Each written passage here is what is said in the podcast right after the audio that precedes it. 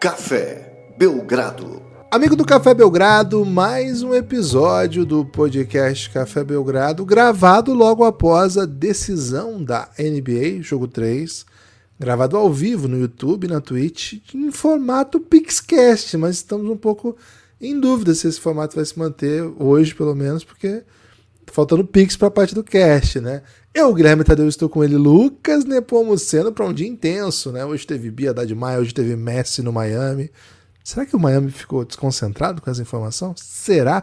Hoje tivemos mais uma derrota ridícula do Corinthians, hoje tivemos muitas coisas, mas no meio disso tudo tivemos a grande atração do dia, que foi a final da NBA. O Denver Nuggets foi até a Miami e devolveu a. pegou de volta, vamos dizer assim, o mando, da controle do mando do, das finais, né? Tinha perdido uma em casa, agora venceu uma fora. Só que a sua vitória veio de maneira com uma contundência cavalar. Lucas, 2 a 1 pro Denver, é o favorito. É, chegou à final como favorito, mas depois da derrota no jogo 2, a série deixou uma pulga atrás da. Diria até mais que pulga, né? Deixou muita coisa atrás da orelha das pessoas. Lucas, saíram as pulgas, os insetos e eventualmente aí qualquer outra coisa que a pessoa tenha encontrado após a sua após o exame na sua orelha depois do jogo 2, tudo bem? Olá, Guilherme, olá, amigos e amigas do Café Belgrado. Kibas, te confesso, viu? Hum, hum, confesso. Já passou da meia-noite, né? Então já começo na, na base manda, da confissão. Manda um palavrãozinho né? aí, manda um palavrãozinho. Que bosta, né? Que bosta que esse jogo não teve aquele clima de, de decisão na reta final, né? É, mas te confesso que não entendi nada aí da sua alegoria, né? Ah, Porque madruga, né, Lucas? Tirou a pulga da. Porque assim, quando fica a dúvida, a pulga fica atrás da orelha, né? Isso. E aí então a vitória dizer, então, teria tirado a, vitória... a, pulga atrás da orelha das pessoas? No sentido de, ah, é o favorito, venceu, então. Então não tô mais preocupado. É, é, exato. Não, não, claro que não. Então você tinha entendido minha, minha alegoria. É, eu tinha entendido, mas eu não tinha entendido que você estava convidando as pessoas a desistirem do Miami. Não, eu tava te agora. perguntando, né? Te perguntando okay. se era o caso. Boa. É, não, Gibas, acho que é o seguinte: hoje não teve pra pulga, né? Hoje. Só aliás. O Messi, né? Aliás. É, não, não, começou até o intervalo. Porra, tava infe, infestação de pulga, né? O, vai pro intervalo com nenhuma das equipes chegando a liderar por mais de cinco pontos, né? Então isso foi bem massa. O jogo foi lá e cá o tempo todo, foi super pegado. É... O Denver, já vou, já vou meter aqui análise, hein, Gibas? Manda análise. Até porque boa parte do jogo se desenrolou, assim, a metade do jogo se desenrolou no, no primeiro tempo, mas parece assim, a parte dos ajustes, né, se, se mostraram muito claros no, no, no primeiro tempo o Denver ele veio para a base do cara, seguinte, não vou deixar o jogo vir até mim não, vou ir até o jogo, né? E já de cara, Jamal Murray em evidência, né? Jamal Murray, Jamal Murray, Jamal Murray. O Miami Heat marcou o jogo de dupla de Jokic e Jamal Murray com dois o tempo todo.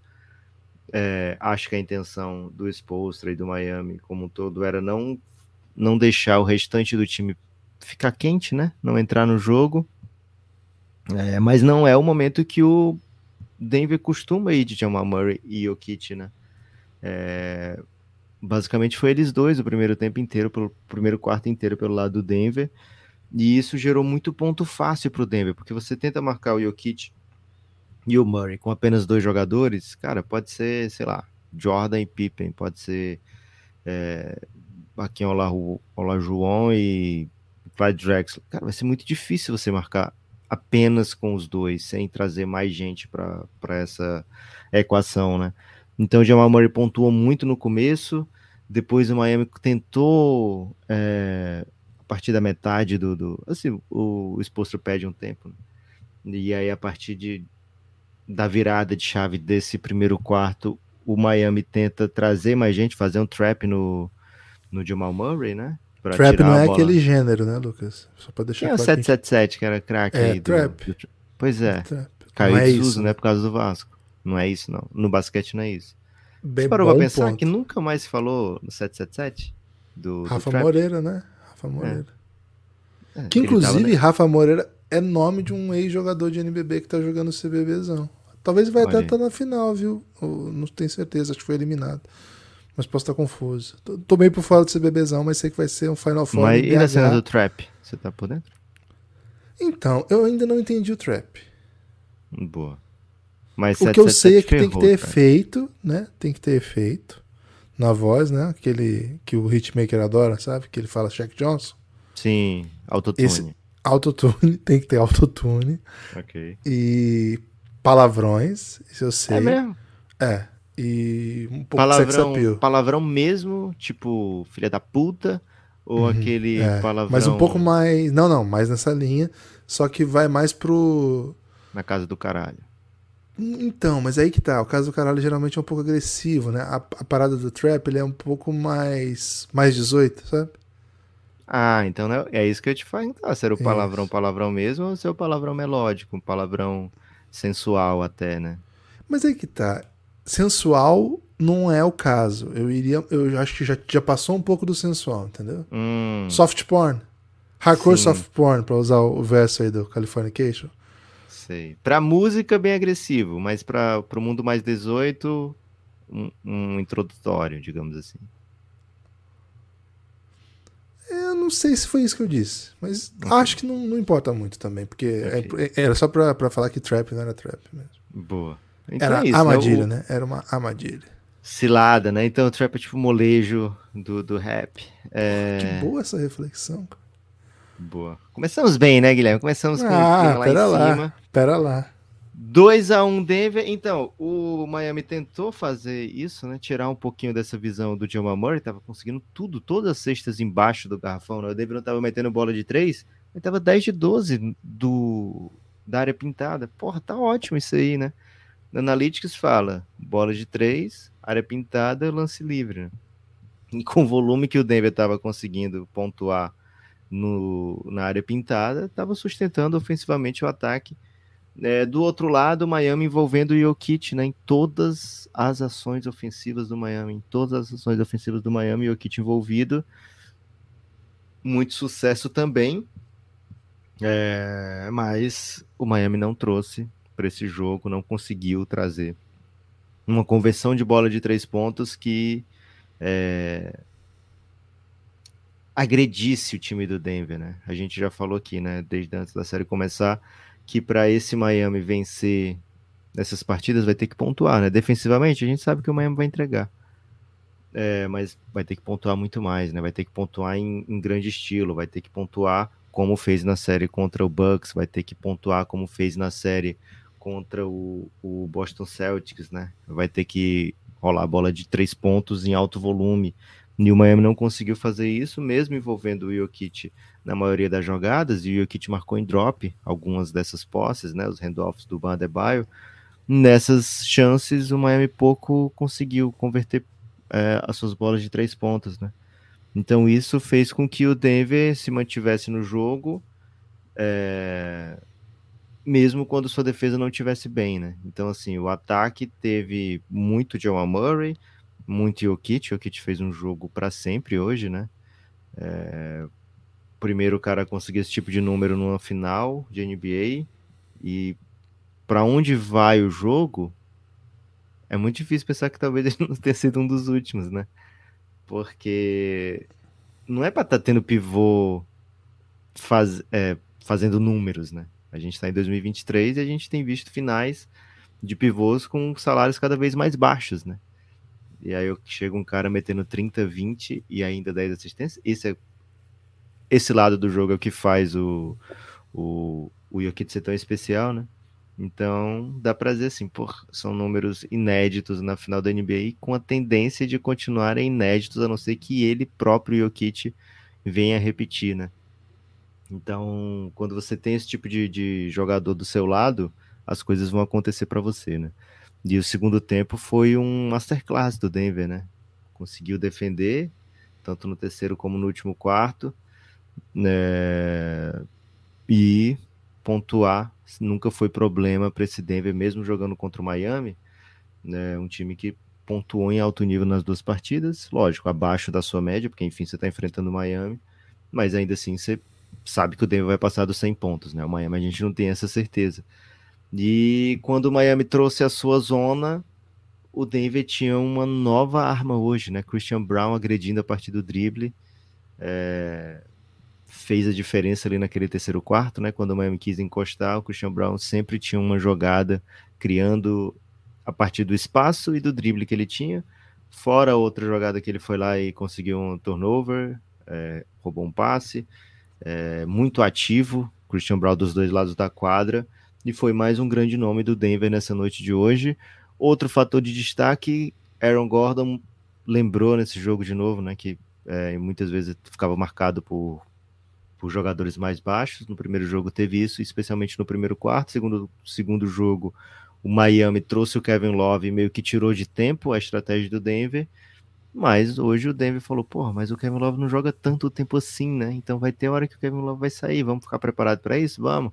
E aí quando o Kevin Love já não estava em quadra, que o Aaron Gordon fatalmente ia ser marcado por um cara mais baixo, o Denver soube aproveitar bem. Então acho que o Denver hoje veio com um plano de jogo, Gibas, muito, muita atenção ao detalhe, muita atenção ao que o Hit trouxe no jogo 2, para que o Hit não pudesse repetir nesse jogo 3. E nota 10, então, para o plano de jogo do Mike Malone, do Denver Nuggets. Retoma o controle da série. Na situação normal, o Denver é, tem mais time, né? Tem o melhor jogador da série. É, tem talvez o segundo melhor jogador ofensivo da série também. E um, um baita time, né? E, e, que soube explorar melhor né, esses momentos onde o, o Miami soube atacar melhor o que o Miami oferecia, né? Nem sempre o Miami oferece é, tudo ao mesmo tempo, mas o Miami nunca vai conseguir tirar tudo ao mesmo tempo. Só que o Miami vai, vai conseguir tirar, muitas vezes vai conseguir tirar aquilo que você está preparado para fazer. Então você tem que ter o plano B, o C, o D, o E. E hoje o Denver tinha resposta para tudo que o Miami estava jogando em cima deles defensivamente. Né? E do outro lado da quadra, mais uma vez, né? Jogo difícil para Jimmy Butler. Acho que o Adebayo teve muita chance no primeiro tempo, especialmente que não conseguiu converter. É, poderia ter, ter levado um jogo para outro caminho. Enfim, Gibas, acho que o Heat teve as suas chances no primeiro tempo. Segundo tempo, o que a gente viu foi um amasso, uma amação mesmo. E aí, Gibas, vou pedir para você trazer a sua seu take desmonetizado e depois a gente vem para os picks, né? Já temos Vai aqui... ter picks? Já temos aqui bastante Pix, Gibas, por volta isso, até de, de 10 Pix, Pixes, né? É, alguns bem simbólicos, mas o que, o que importa é a participação da população, né, Gibas? Então vamos nos unir aqui para fazer desse um lindo Pixcast, viu, Gibas? Traga sua participação desmonetizada. E você que está ouvindo aí ao vivo, mande seu Pixcast, mande sua questão, seu comentário e sugestão de tema, né? Porque hoje foi um dia agitado aí no mundo esportivo. Lucas, é, essa, essa opção que o Denver oferece, vamos dizer assim, né? Essa, você não pode marcar tudo numa partida de basquete, então você escolhe o que pode te machucar menos, né? E eu tenho a impressão de que eles estão topando desde o. Acho que é um plano de jogo, é uma análise da série. Pô, se eu perder tomando chuva de bola de três pontos do Kyle Lowry e do Caleb Martin, pô, eu vou, eu vou perder o título assim. Esse, um desses vai ser MVP das finais, eles vão fazer vou matar oito bolas de três num, jogo e, e de resto eu vou me proteger aqui. De alguma maneira, depois da série do, do Miami Heat contra o Boston, em que muitas opções vinham de todos os lados, né? A gente viu crescendo muito o Caleb Martin jogando como um fator de desequilíbrio, atacando sempre as vantagens com, com muita qualidade, né? O Jimmy Butler, claro, né? É, é o criador principal, mas para ele ser o criador principal e conseguir criar as vantagens dele, ele precisa que os, os seus companheiros sejam ameaça, né? De alguma maneira que qualquer defesa que, que fo foque um pouco de tirar volume dele seja penalizada com, com, esse, com esse tipo de coisa. E eu tenho a impressão que, que a partir das, das escolhas né, do, do Denver, isso foi, tem sido muito freado. Tanto o Max Struz quanto, quanto o Caleb Martin, né, os laterais, eles estão tendo que chutar bolas bem mais difíceis, mas eu repito, Na série contra os Celtics, eles matavam muitas bolas difíceis, daquelas que você falava assim, cara, se eles matarem essas bolas difíceis o tempo todo, é, eles vão ser campeões da NBA. Eles vão ganhar todos os jogos. Até falei disso do jogo 3, que aquele, jo aquele jogar daquele jeito, nunca mais eles perdem um jogo da NBA, porque enfim, os caras mataram bola desde o drible contestado com 4 metros para trás da linha dos três.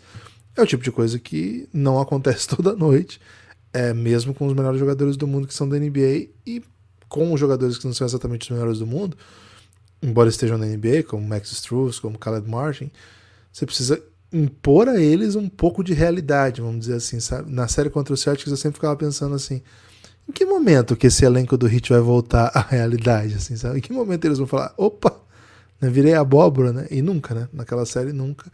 A impressão que eu tenho é que o Denver tem uma, um, uma aposta de defesa que é de alguma maneira. Tá sugerindo que eles vivem no Second Life, Gibas, aquele jogo dos anos 2010?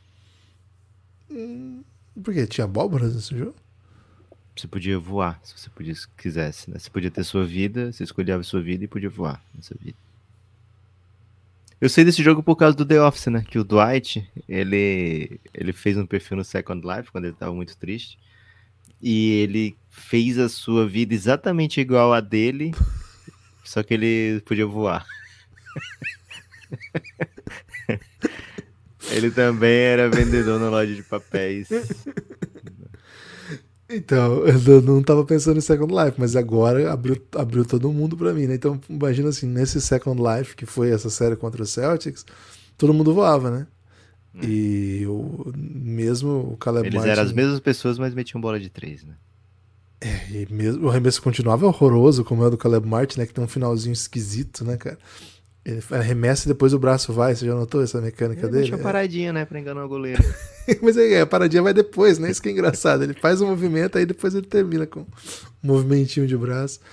É, ainda quando você tem um assim- irmão gêmeo, você tem que fazer qualquer coisa tem pra que fazer um diferencial. Né? Tem que fazer um diferencial. E nessa série não é só que assim, eles não estão. Não é que eles não são o mesmo jogador, assim, acho que eles são ótimos jogadores e vão continuar contribuindo mas acho que a defesa cobra deles um pouquinho mais de dificuldade, né?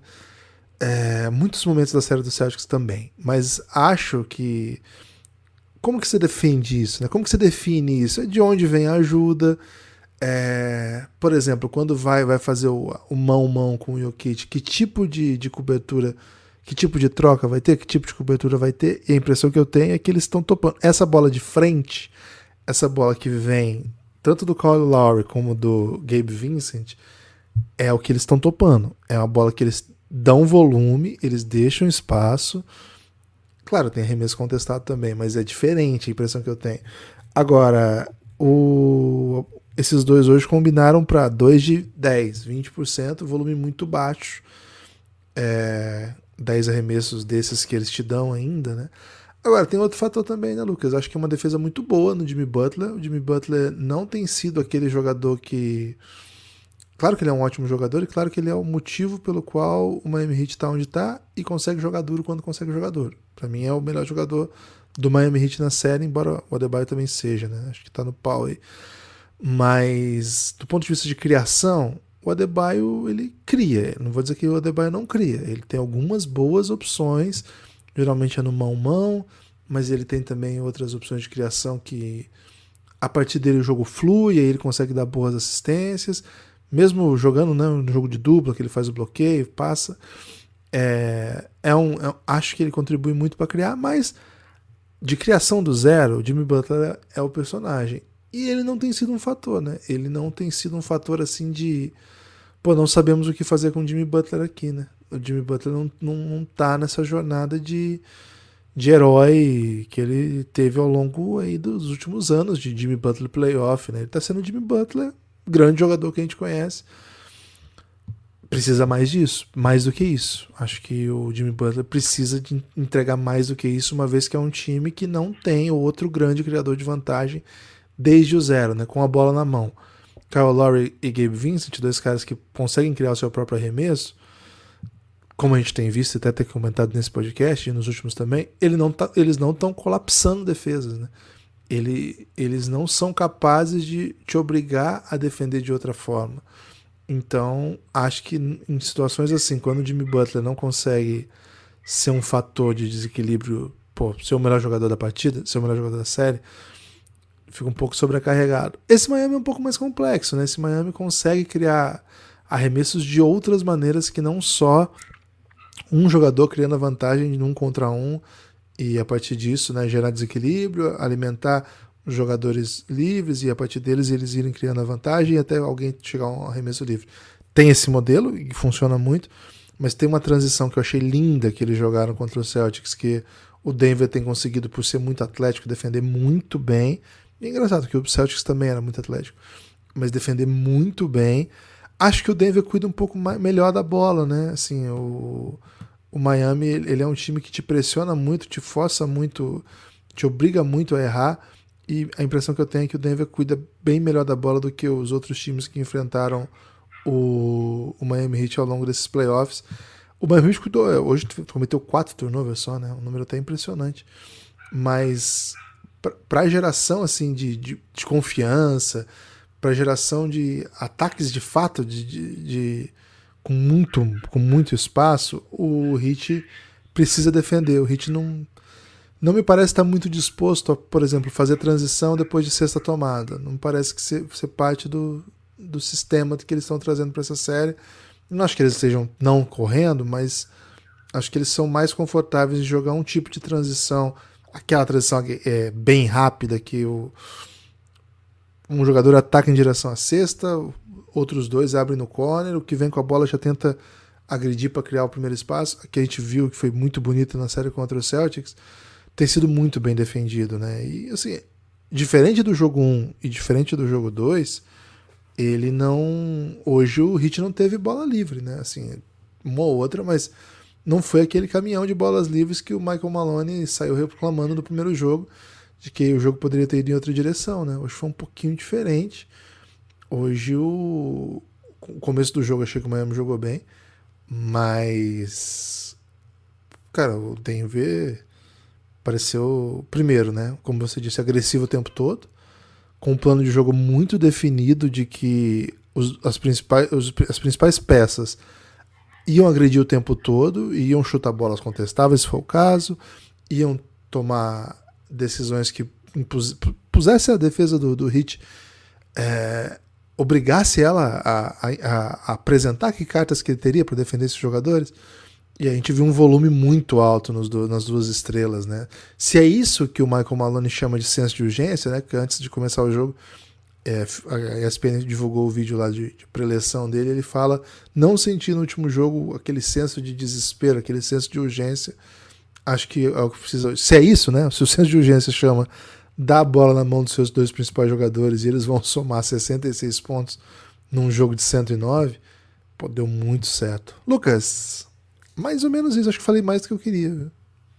Boa, Gibas, mas menos do que a gente queria, viu? Ó, seguinte, os cinco maiores picks. Agora a gente vai seguir o dinheiro, né, Gibas? A gente follow, follow the, the, money. money. A gente não faz ideia do que, que a população vai pedir aqui no Pixcast. É, mas é o seguinte: os cinco maiores picks, a partir dessa live de agora, Gibas, já são premiados automaticamente, né? Que a KTO manda. Ah, é? não é mais reais. roletinha? Não, assim, Calma, que vai ter roleta, né? O pessoal ama vai roleta, ter roleta. Né? Não dá pra. Tá. Não dá para não ter a roleta.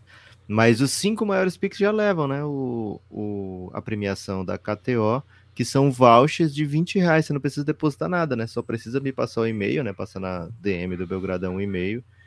Que ama, é, amanhã ou depois, né? Já que amanhã é feriado. Amanhã, hoje, no caso, né? Mas, enfim, vocês entenderam né, já entra lá o voucher de 20 reais na conta de vocês.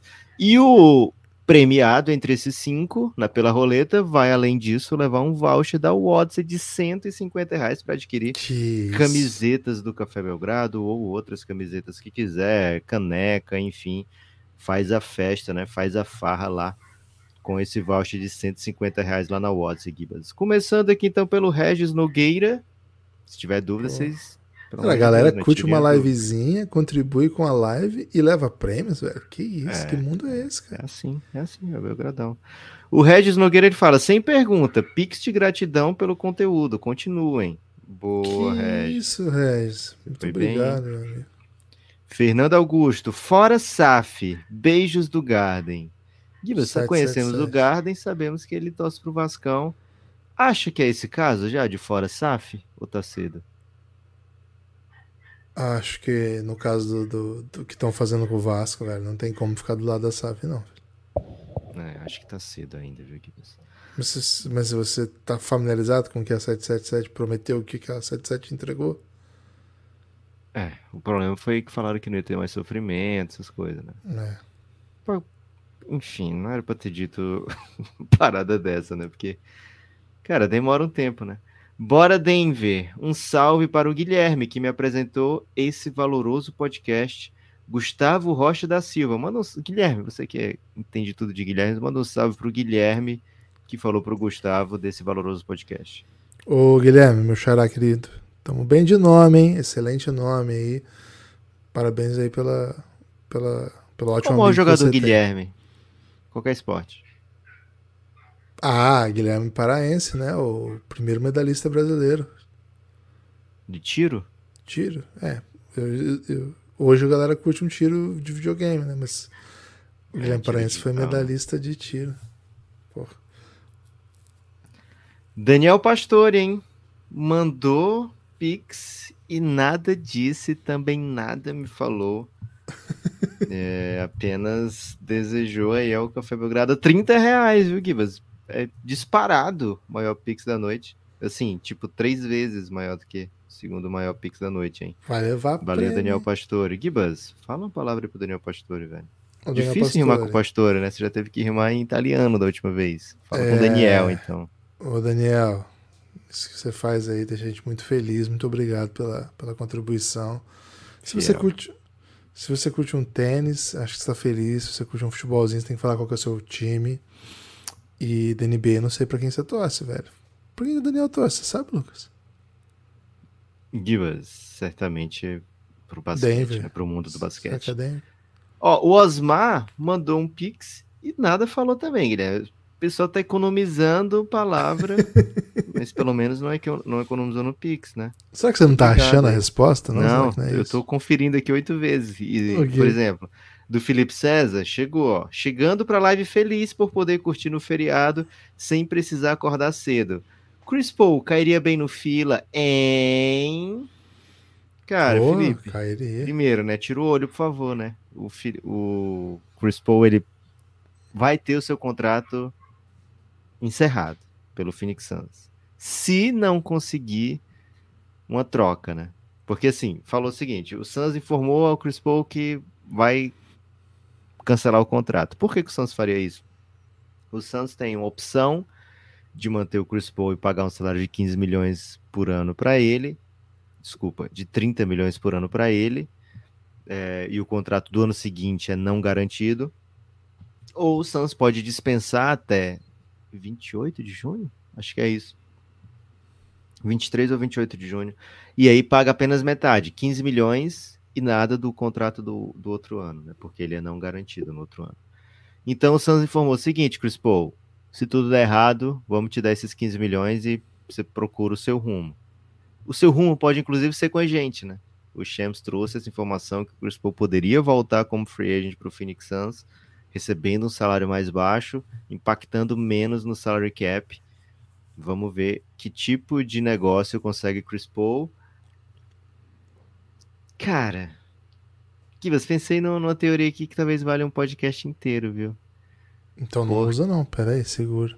Apenas vou, vou Balbucia Mano, lá. jogar, jogar pro, pro universo, tá? Porque vai que Mano. alguém traz depois disso aí. Me parece uma estratégia do Suns pra conseguir Kyrie Irving.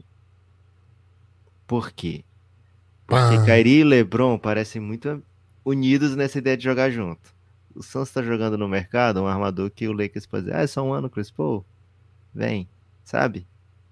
E aí, bagunçar esse plano de Kyrie e LeBron. Chris Paul é amigo do LeBron, né, velho? Então, vamos ver se é... Cara, cara, eu vi um meme muito bom. Que é, sabe aquele, aquele momento do MMA lá, que, que sempre o pessoal viraliza, que é um cara que tá Tem no cara? caixão? Não, um cara que tá num caixão. É, WWE aquilo ali, o Undertaker. Que ele levanta assim do nada, né? Isso, isso. Você já viu esse meme, né? Já, pô. É um meme isso ou é a apresentação É a habitual dele? apresentação do Undertaker. Eu Ele tá espero que o deitado. Undertaker faça isso. É. Aí ele, ele levanta, né, do caixão Isso. e tá. Aí o pessoal postou esse, esse vídeo, né, e falou assim: esse é o David Stern quando souber que o Chris Paul vai pro Lakers. né? Ah, não. Gibas, o Vini Falcão, hein? O Vini Falcão fala: Zion Williamson no teste de fidelidade ou teste de DNA? Você queria ver ele em qual, Gibas? Ah, não, não gosto desse assunto, velho. Porque eu vou te explicar, né? Porque eu tenho a impressão que é um assunto tão triste pra, pra dinâmica familiar de quem tá envolvido. É. e para as pessoas que eu, eu não gosto da ideia de fazer piada disso, assim. Eu, eu sei que tem um, um lado cômico e é inegável que tem, mas é uma parada assim que é tão é pesado, né, cara? E tem até uma criança envolvida agora que é o filho, né? Então e pô, sim. Eu, eu Eloy Luiz. Gibas. Não vamos falar, não. Eloy Luiz, dormi durante o jogo, acordei com Haslem em quadra. O que Acontece houve? muito comigo isso. O jogo foi esse amasso todo do Denver mesmo? Então, Eloy, até a metade, nenhum dos dois times tinha conseguido abrir mais do que cinco pontos de vantagem, né? E aí começa o terceiro quarto e o Denver consegue continuar pontuando e o ataque do Heat não produz nada. O ataque do Heat foi irrisório no segundo tempo de jogo, né? Então, sim, foi, um, foi esse amasso todo do Denver mesmo, porque o Donis Haslem entrou em quadra e assim, o Heat voltou, chegou a voltar pro jogo, velho. Vai sair reclamando de não terem revisto uma cotovelada do Jamal Murray. Porque, enfim, NBA é loucaça. Marcos Vinícius Mantovan. Miami não conseguiu, tem, não conseguiu. Tentou replicar a tática de tornar o Jokic pontuador, porque não funcionou. Ah, tá, entendi. Miami não conseguiu, tentou replicar a tática de torná-lo, tornar o Joker, né, pontuador. Por que não funcionou? Cara, porque o Denver não não buscou essa jogada como a sua única alternativa, né? No, nesse jogo, o Denver já fez muitas ações ofensivas para o Jamal Murray começar pontuando logo de cara, né? Essa jogada do, do, do Jamal Murray com o Jokic, normalmente ela é mais empregada no segundo quarto e no quarto final. Não dá para você é, querer que o Jamal Murray e o Jokic utilizem essa jogada que é de muito sucesso, né? O pick and roll entre eles dois ou qualquer outra jogada entre eles dois, não necessariamente pick and roll. É, durante 48 minutos. Gasta muito fisicamente, exige muito deles, e se o Hit consegue meter um monte de bola de três no terceiro quarto, vai chegar no último quarto, um jogo equilibrado e, e Jokic e Jamal Murray super extenuados, né? A gente viu turnovers não características de Jamal Murray e Jokic no último quarto, acho que muito por conta do volume que eles tiveram, né? Primeiro, foi volume alto dos dois. Segundo, eles não saíam para descansar, né?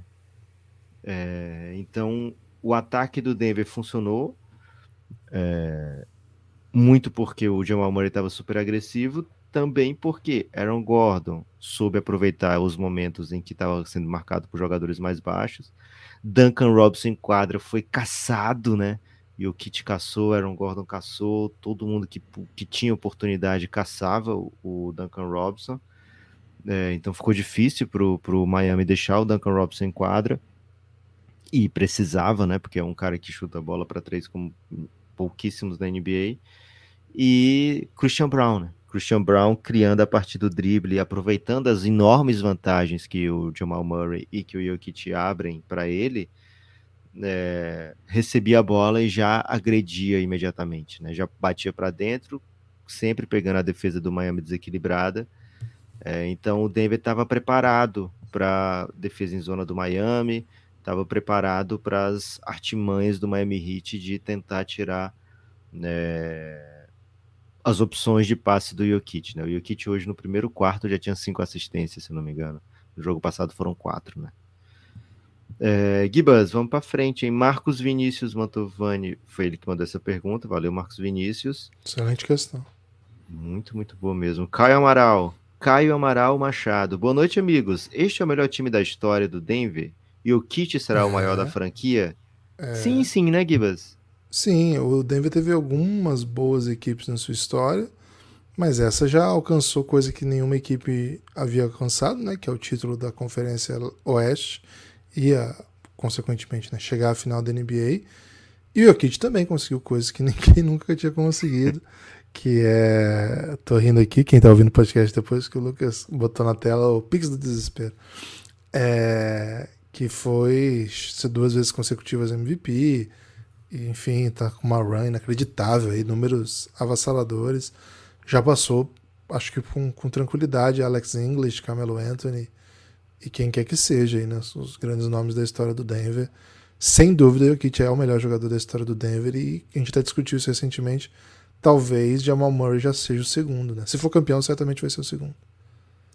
Renato Prado, eu tô triste. Fala para mim que rola Miami em 6 e tricolor em 5. Porque perder para time bom tá chato. Tá bom, mas tá chato. Renato, Miami em 6 ficou um pouquinho difícil agora, né? Assim, bem difícil. O Miami teria que ganhar quatro, todos. três jogos é. seguidos, né? Três jogos seguidos. É, dois desses são em casa, né? Mas não é impossível, né? O Miami pode vencer esse próximo jogo em casa e aí virou uma série melhor de três. E com dois teóricos jogos em Denver e um em Miami. Denver era favorito antes da série, era favorito para esse jogo mesmo jogando em Miami e é favorito agora muito mais, né, para levar essa série. Dito tudo isso, Gibas, o Miami Heat é um time que consegue trabalhar com margens muito pequenas, né, para conseguir né, ter sucesso. Acho que hoje teve um pouquinho de azar, porque teve uma sequência de faltas ali do, do, do Gabe Vincent no finzinho do terceiro quarto, do segundo quarto, que tiram ele do jogo e fica acaba sobrando muito o Kyle Lowry ali naquele momento, né? É, acho que o Kyle Lowry já estava na fase de sair de quadra e acabou tendo que ficar. E o Miami fecha mal aquele segundo quarto, depois vai fechar, vai começar mal no terceiro quarto. É, acho que teve um pouquinho de azar o Miami em momentos chaves do jogo, mas o que o Denver fez foi inacreditável, de muita qualidade, inclusive defensivamente, né? Um bom jogo defensivo do Denver também não tem sido. Ah lá na KTO, o próximo jogo também é favoritismo do Denver, mesmo 2 a 1 e o jogo em Miami 1.6, Denver 2.3, o Miami é um handicap bem curtinho, 3 pontos e meio mais favoritismo ainda do Denver, né? No, ritmo da KTO vai acabar 4 a 1, viu, Lucas? É, vou pegar essa bet aí, viu, Gibas? Pegar Miami? o Denver. Não, pegar Denver, pô. Porque vai aí... pegar Denver? É, porque se o Miami ganha, a gente garante mais um jogo, né? Então já é uma vitória do Café Belgrado. Já é uma vitória. E Boa. se o Denver vence, a gente pelo menos garante uma pequena vitória, né? Financeira. É, o Marlon Leal fala, mandando pix para desvirar a tela. Muito se falou dos aleatórios que Miami coloca em quadra, mas o que dizer do menino da TI de Denver, o Christian Brown?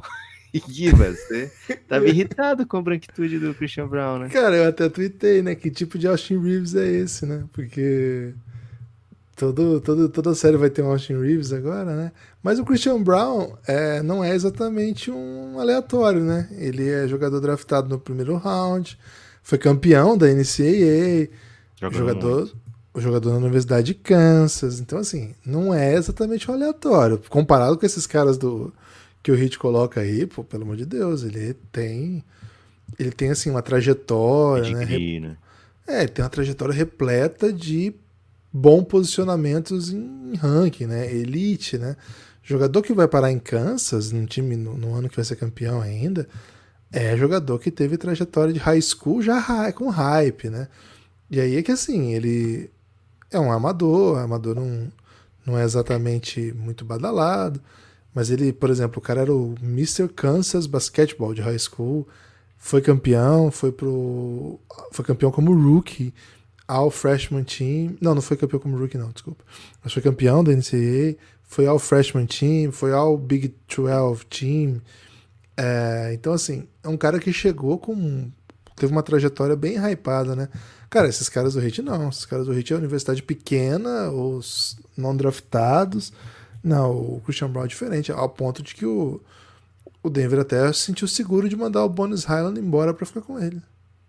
É, o Christian Brown tem jogado boa parte do ano, né? Eu lembro quando o Belgrado, acho que no raio-x do Denver, a gente trouxe aí esse. É, foi até uma Foi denúncia, porque tinha o Brown e o Brown, né? O Brown Isso, com A e o o Brown Christian com Brown A. tava começando a, a participar de tipo de todos os jogos nessa época que a gente fez o Street do Denver. Então, foi a primeira vez que ele foi tratado com mais seriedade aqui no Belgradão.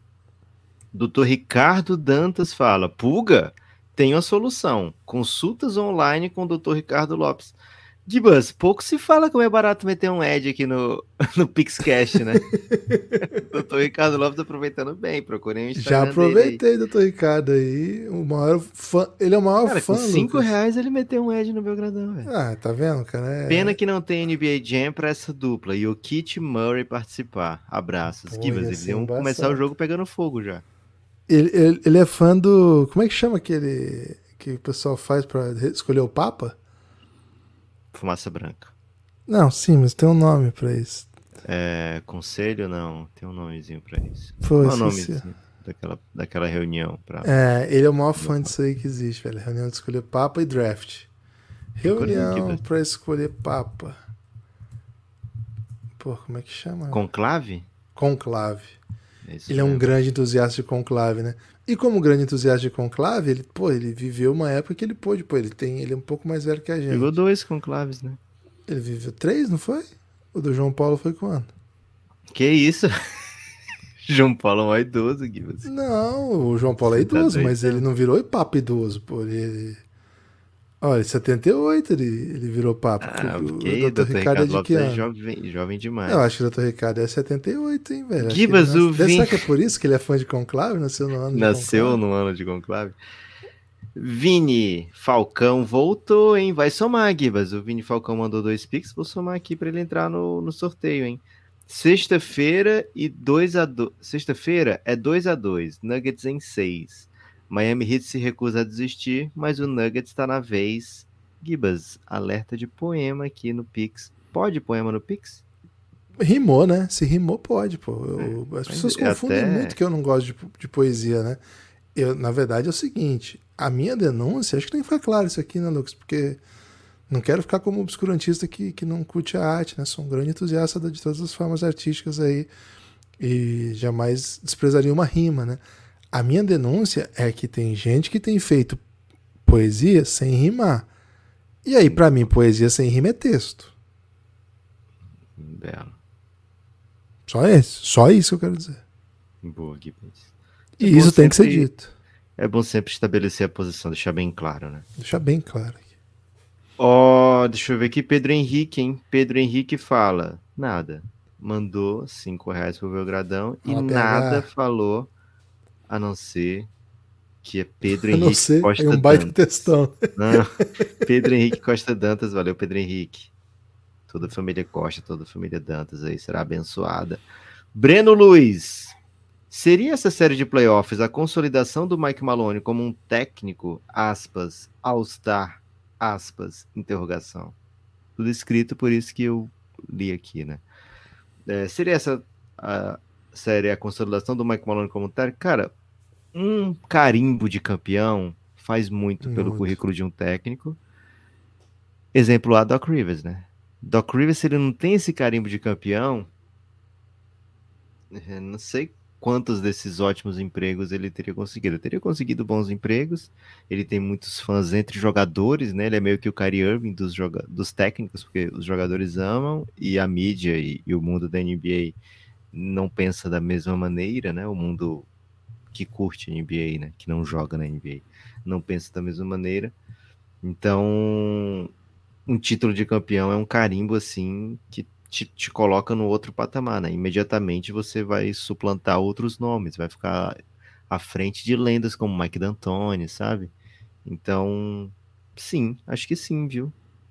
É, Pensa o- diferente, Gibas? Não, concordo, né? Até outro caso é o Frank Vogel, né? Que quando assume já, o primeiro ass- assume o Suns já, pô, o Frank Vogel já foi campeão da NBA. É. Lista de técnicos que foram pelo menos uma vez campeão da NBA. Larry Brown, Coach Bud, Rick Carlisle. Pô, Rick Carlisle, velho, foi campeão uma vez. Ele ficou 10 anos sem ir pra playoff. Beleza, né? Tava sossegado lá. É, dos que estão na ativa ainda. Ty Lue foi campeão da NBA. Também tem essa, esse carimbo, né? Nick Nurse. Já falei Frank Vogel, já falou Doc Rivers, é esse. Esses são os que estão na ativa. Popovich não? Foi campeão? não? Não, aí mais de uma, né? Tô falando Ah, desculpa. uma aqui. vez só. Isso. Perdão, perdão, perdão. Larry Porque aí tem Brown. o Coach Spo, né? O Coach Spo e o Popovich são. E o Steve Kerr também, né? Tá na ativa e foi campeão mais de uma. Larry Brown tá nativa no, no college ou ele se aposentou do college também? Larry Brown tá na ati- Tava ativando com agora na última. A, a, não sei se mudou. A última vez que eu vi ele tava ativo, sim. Pitino foi campeão ou não, né? Não. Sou muito duro pra mandar pix alto, mas muito ouvinte pra não mandar pix nenhum. Abraços, Belgradão. Simplesmente Léo Mendes do entretenimento, hein, Gibas? Adoro o Léo Mendes, cara. Adoro. Gibas, quantos Mendes marcaram a sua vida? Ah, vamos pensar. Cara, o, o primeiro que, que o primeiro foi o Chico Mendes. Não, o primeiro é o Léo Mendes. Ah, tá bom, Chico por... Mendes. Não, por ordem cronológica, né? Porque, pô, ele, ele morreu em. Eu era criança ainda e teve um. O juiz do caso era lá da minha cidade, né? Ele é de, não sei se ele é de Maringá ou tinha parentes, assim. Então, foi uma coisa que repercutiu muito na minha infância, assim. Eu tinha familiares próximos, né? Então, falava-se muito disso em casa. Então, o Chico Mendes seria o primeiro Mendes.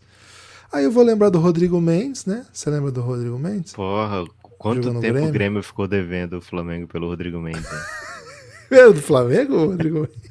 É, Era, pô, da base do Flamengo, foi vendido nada. pro Grêmio.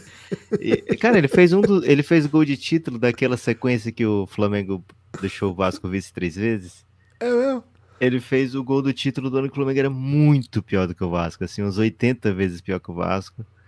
O Vasco tinha o melhor time das Américas e o Flamengo ganhou com o Rodrigo Mendes, era da, vinha da base, era o melhor do time, fez um gol de falta. É, e aí o Grêmio comprou o Rodrigo Mendes e, tipo, nunca pagou. E aí ele fica, de vez em quando ele mandava um Pará, sabe? Tipo assim, no- tô devendo o Rodrigo Mendes, eu sei, pega o Pará aqui. Aí depois eu levo o Bressan. Cara, foi uma doideira, porque é, na teoria aumentava a dívida, né? Você mandou o Pará, mandou o Bressan, porra. Você, você devia pagar mais por causa disso, né? Mas acho que quitou mandando um jogador desse aí.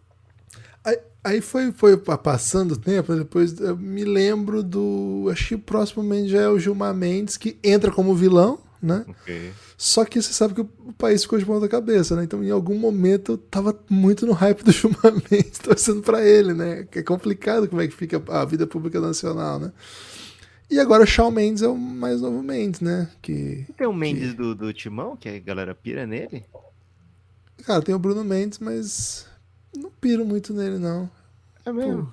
Caraca, Tomamos 3 a achei que- 0 hoje, velho. E, Ok. E ele nunca joga esse cara. E agora que ele tá melhorando um pouquinho, parece que ele quer ir embora. Então eu prefiro o- os outros Mendes citados. E claro, o melhor de todos os Mendes, o Léo Mendes, que, pô, um ouvinte querido do Belgradão. Escritor, né? Analista aí de. Eu acho, eu acho que ele é mais crítico do que escritor, né? Ô, Lucas, o crítico de, de arte, assim, ele é equivalente ao comentarista de es- esportivo? Não, Não. porque o comentarista esportivo, ele fala pra audiência. O Ok. crítico de arte, ele dialoga com Ninguém o lê. artista. né? Ah, tá. Ninguém lê. entendi. Então ele manda direto pro artista. Aquilo ali só vai ou elogiar ou deixar o artista puto, né? Mas ninguém. Ele é equivalente ao comentarista de jogador da base. Tipo assim, se você escreve sobre Cara, a base, se você se escreve você- sobre a base, só vai deixar puto o atleta da base ou a família do atleta da base, né? Lucas, Porque, conta, conta a história. Sem falar o nome do que aconteceu uma vez quando você foi elogiar um garoto É da por causa base. disso, velho. É exatamente por causa disso. Uma vez escrevendo pro, pro Basqueteria, né? O maior site de basquete da época. Cara, eu país. perdi muito essa reflexão. Eu, eu fui elogiar um jogador do basquete cearense, né? Um menino que pouco jogava, né? E teve um dia que, por motivo de, de surra maior, né? Ele tava jogando. Ele entrou e eu falei, pô, o basquete cearense apresentou um menino, né? Pouco, pouco conhecido, né? Primeira chance aí da galera ver o, o atleta. Fez até uma boa partida, né? Nas, nas poucas chances que teve e tal. E recebi um textão, Gibas. Só, só quem não presta atenção na base, que não conhecia o meu filho, que de grande destaque, né? E aí mandou o currículo do menino, né? Destaque do escolares de. É isso, né? Muito ponto. Gibas, o Pedro Dantas ele fala: não sei por que não apareceu no Pix, mas eu mandei o seguinte: o coach Malone deve estar chateado com tantas notícias na NBA, tirando o foco do Denver. Teve Chris Paul, né? Teve Kyrie LeBron recente. Teve LeBron dizendo que talvez fosse se aposentar. Teve Trey Young apagando posts relacionados ao Atlanta Hawks. Não sei nem se tem tempo para falar disso hoje.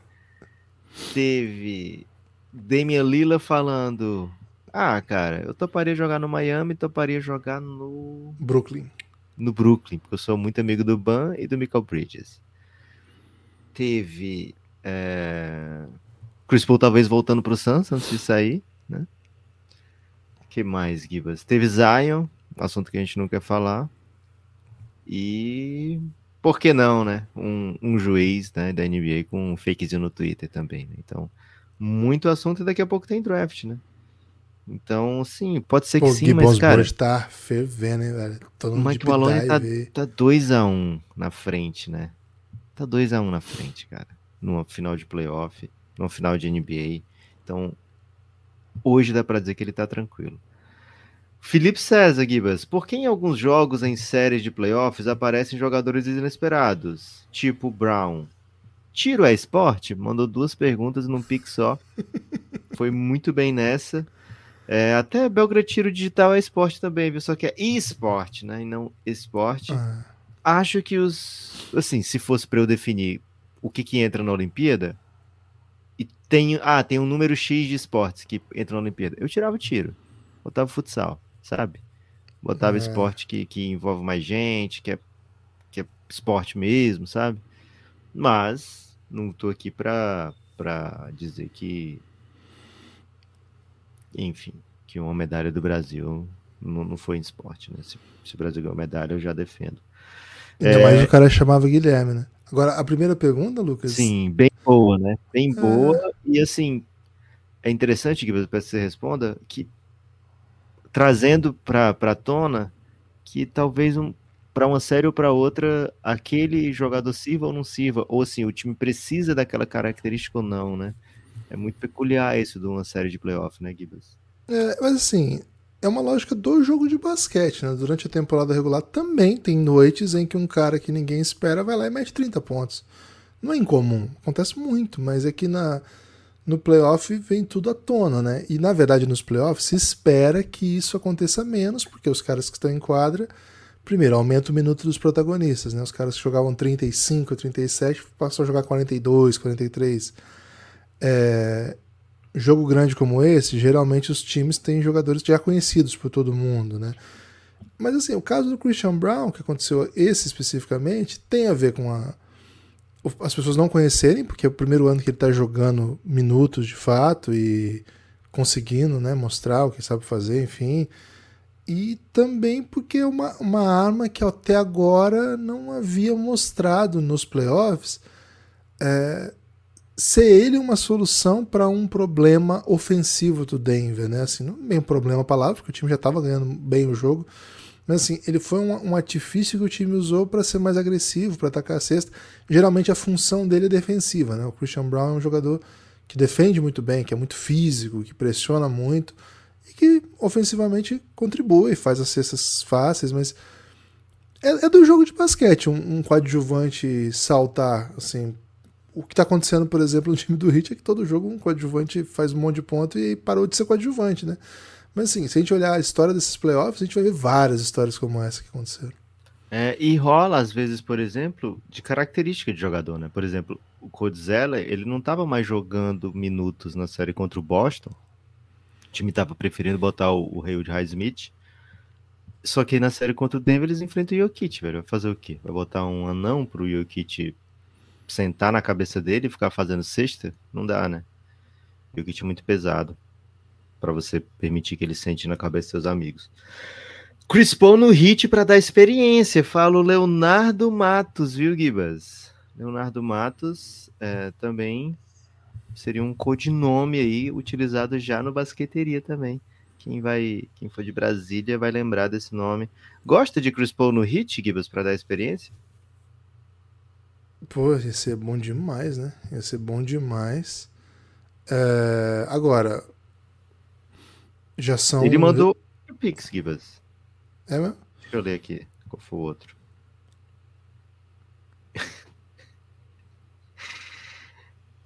E o Kit treinou os olhos melhor para esse jogo.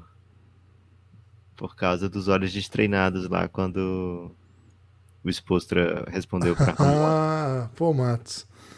Cara, o que, qual é a impressão que eu tenho, né? Primeiro, né, sobre o Chris Paul. Cara, não sei o que o Chris Paul pode adicionar mais, assim. Mas, claro, Porra. ter ele em quadra ajuda. Agora, sobre o, os olhos treinados, né, do Jokic, é complicado mesmo, porque, assim, os, os, comentários são sempre muito no embalo do que do, do ocorrido, assim, né, da resposta a partir do que aconteceu, né. Então, assim, a partir do jogo 2, deixar o Jokic fazer pontos era legal. Agora, a partir do jogo 3, não é mais tão legal assim, né? E, pô, ele fez mais de 30 e ainda meteu 10 assistências. Então, aquela opção de transformar ele numa coisa ou no outra não funcionou. A gente falou bastante sobre isso no episódio que chama Olhos Destreinados, né? Que, assim, de certa maneira, o, o esposo deu uma na, na Ramona Shelburne. Cara, até um pouco injusto, porque ela fala, né? Eu estou super simplificando aqui isso, né? Mas tornar ele menos alimentar menos os, os, seus companheiros, né? Tirar um pouco as linhas de passe, obrigar ele é uma das e aí ele fica meio bravo e tal. O Lucas tem a tese que é porque ele tava já levantando, né? Provavelmente tava com fome.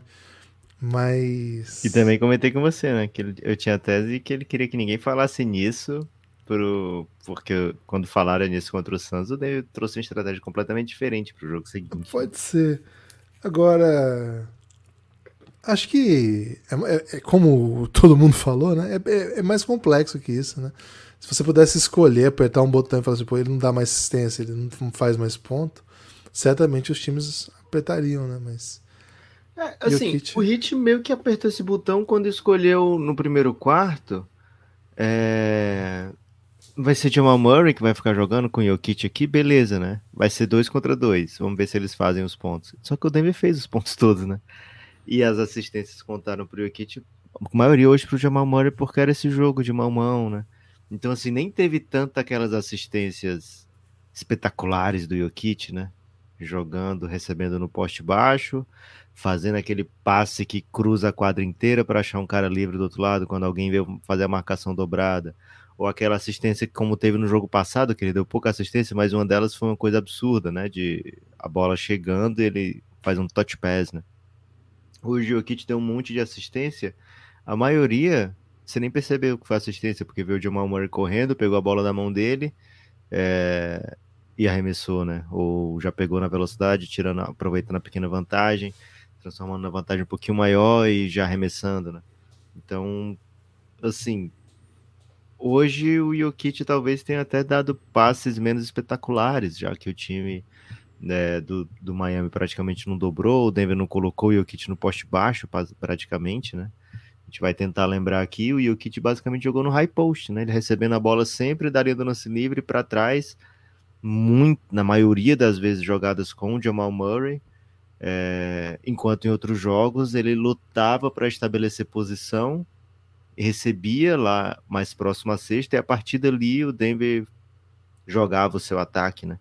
Então hoje talvez o Jokic tenha tido até menos passes né, que chamem a atenção, mas muita assistência, né? Por esse jogo de, de dupla com o Jamal Murray. Renato, Fra... o Renato Prado mandou outro pix, de R$ 5,11, dizendo repix para pedir palavras doces para o time que vai para Franca amanhã, com Opa. a odd no pescoço. Valeu pelo trabalho, amigos. Gibas. Ele tinha falado mesmo, né? Ele pediu ele pediu virada do Hit e é, do Tricas, e do São né? Paulo. E, e... pode falar Tricas? Imagino... Porque tem alguns que deixam, é, outros não. A galera não curte, viu, Então, assim, se a pessoa Mas não pede no Pix, fala no Tricas, Mas quando a pessoa pede no, no Tá. fala, o próprio torcedor fala tricas no Pix, a gente fala. Se não, não, não falar, a gente Então vou parar fala. de falar, porque eu fiquei um pouco confuso com isso. Porque É. partiu do próprio São Paulo, Tricas. É, e o Snow sempre fala, né? O Snow é um É, dos São Paulinos. cara, ele é. São Paulino Ele confunde muito a gente. É. E ele chama de Tricas, né? Aí, olha lá. Aí olha o lá, próprio olha- Renato ah, tá falando que curte, né? Só que a gente já recebeu mensagem pedindo Já- pra gente cara, não teve, falar. um, teve um, um ouvinte que falou assim: se o Gibas parar de falar tricas, eu apoio, né? Pô, cara, beleza. eu- longe de mim querer provocar, velho. Não, não sou desses. Quem, quem me conhece sabe, né? Não É. sou desses. Tem até amigos que são.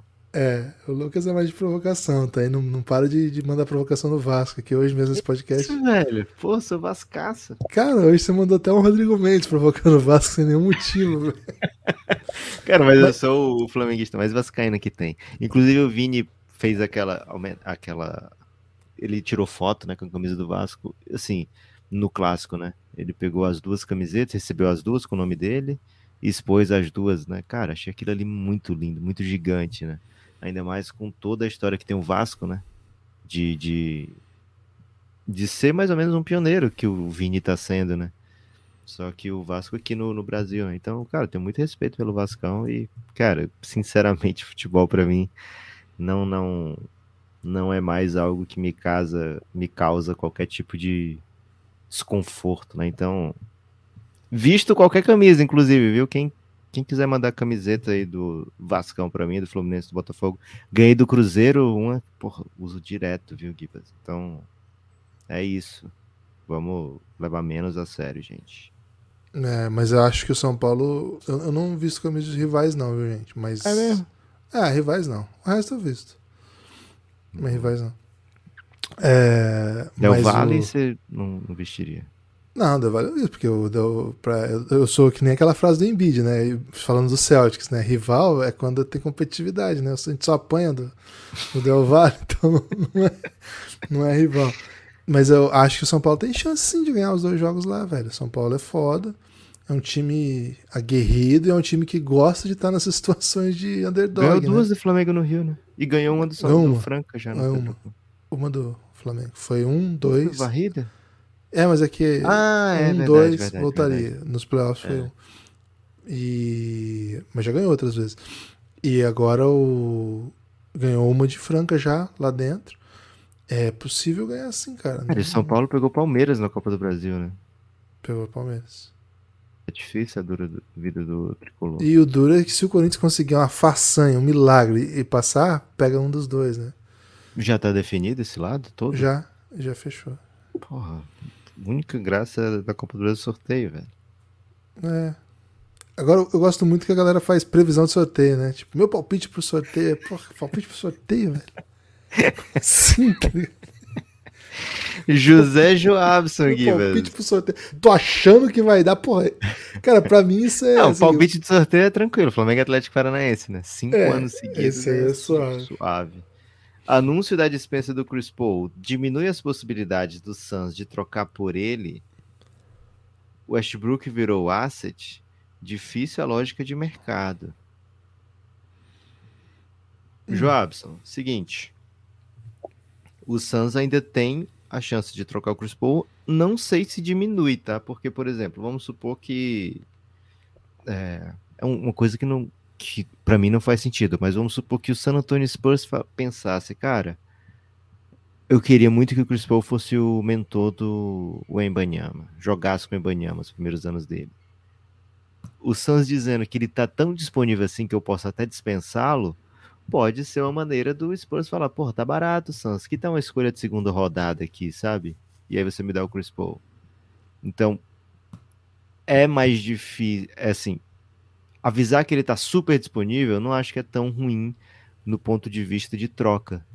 É, o que eu não sei é se vai ter time motivado para fazer isso. O Chris Paul é um cara que ele meio que vai para onde quer. Até quando ele foi pro Suns, ele já foi numa coisa muito direcionada, né? Já foi é, escolhendo o seu próprio, seu próximo passo e tal. Então não, não, não acredito muito que o Suns vai conseguir algum tipo de troca. O Westbrook ele não virou asset, mas acho que ele conseguiu provar que a situação para ele no Lakers não era uma situação boa e que ele tem lugar na liga. Acho que ele conseguiu fazer isso. Quando ele sai do Lakers, naquele momento, a gente colocava em.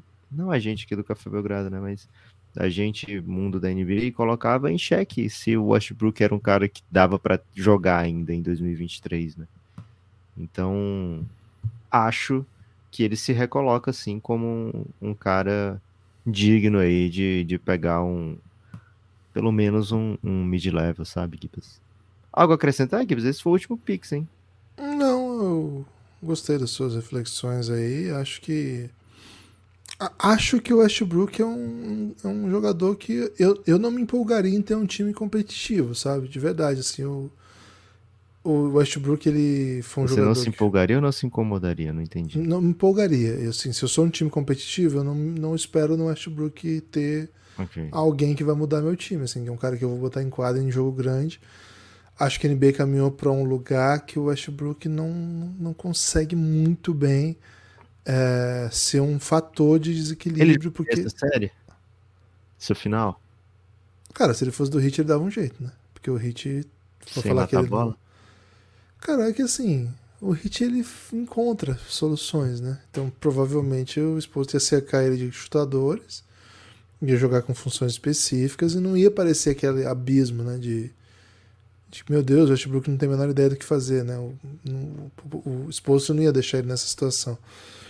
Agora, então assim, eu não, não gosto da ideia de ter um time contender apostando no Westbrook. Mas, vamos ser justos, ele foi o único cara da série do Clippers contra o Suns depois que o Paul George e o Kawhi caíram que conseguiu criar vantagem, né? Porque, cara, o Clippers não conseguiu arrumar nada, não conseguiu arrumar mais nada. Era o Westbrook fazendo as suas jogadas e acho que fez uma série muito boa.